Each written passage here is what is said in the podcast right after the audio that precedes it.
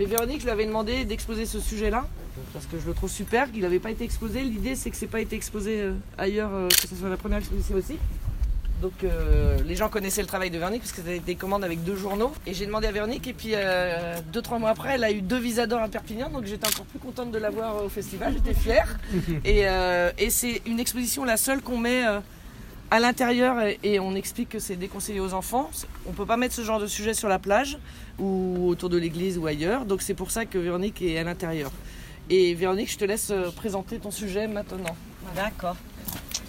Donc je sais pas si vous savez, mais euh, donc euh, le président Rodrigo Duterte, qui a été élu aux Philippines en 2016, a commencé une guerre contre la drogue acharnée, où euh, en gros tous les gens qui sont euh, soupçonnés de prendre de la drogue ou vendre la drogue se retrouvent sur une liste de personnes euh, qu'on peut tuer, et il y a même des escadrons de la mort venus de la police qui qui tue en fait ces gens qui sont sur les listes.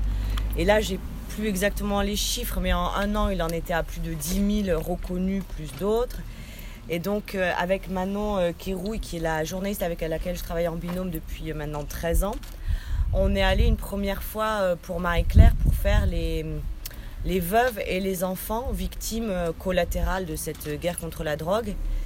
Et quand on était là-bas, on s'est rendu compte qu'il y avait un vrai bras de fer qui se jouait entre le président Duterte et l'Église catholique.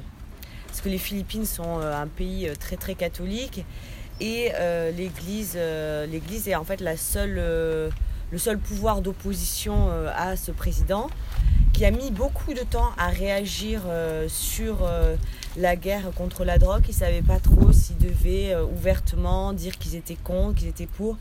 Ils ont mis un an et puis ils ont décidé que vraiment ils allaient prendre le, le, sujet à bras le corps et confronter, voire affronter euh, Duterte. Et donc l'Église a commencé à euh, protéger euh, des, témoins. Donc, par exemple, des, veuves qui avaient vu que leur mari clairement avait été assassiné. Quand je dis assassiné, c'est-à-dire que la police arrive en pleine nuit, leur attache les mains dans le dos, leur tire une balle dans la tête et après dit oui, euh, il a essayé de se défendre, c'est de la légitime défense. Il y a eu des coups de feu qui ont été, euh, qui ont été entendus. La police est très euh, est spécialiste d'arriver sur les, lieux de crime en premier, puisque souvent c'est elles qui commettent les crimes, et de mettre dans les poches des, des cadavres de, de la drogue. Donc là- là-bas, la drogue contre laquelle on lutte s'appelle le chabou, et une arme qui se retrouve parfois main gauche chez les droitiers. Enfin bon, bref, on fait pas trop attention à si c'est si c'est réaliste ou pas. Et euh, donc de, de monter un réseau de victimes, euh, enfin de témoins de, de- ces meurtres, pour euh, en fait déposer les, les crimes commis par Duterte et ses escadrons de la mort devant la Cour internationale de justice. Et donc, et la, donc l'Église aussi protège des gens qui sont sur la liste, donc en gros en sursis, euh, qui peuvent aller dormir dans les églises qui restent ouvertes la nuit pour être sûr qu'ils se font pas tuer la nuit, organise des...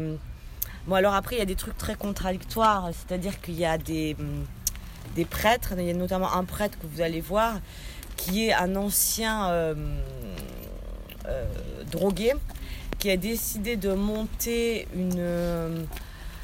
je sais pas exactement comment dire, mais un espèce de camp de rééducation pour euh, les drogués. Et les drogués, s'ils suivent ce camp de rééducation pendant six mois avec des tests euh, à certaines échéances, euh, peuvent être enfin retirés de la liste.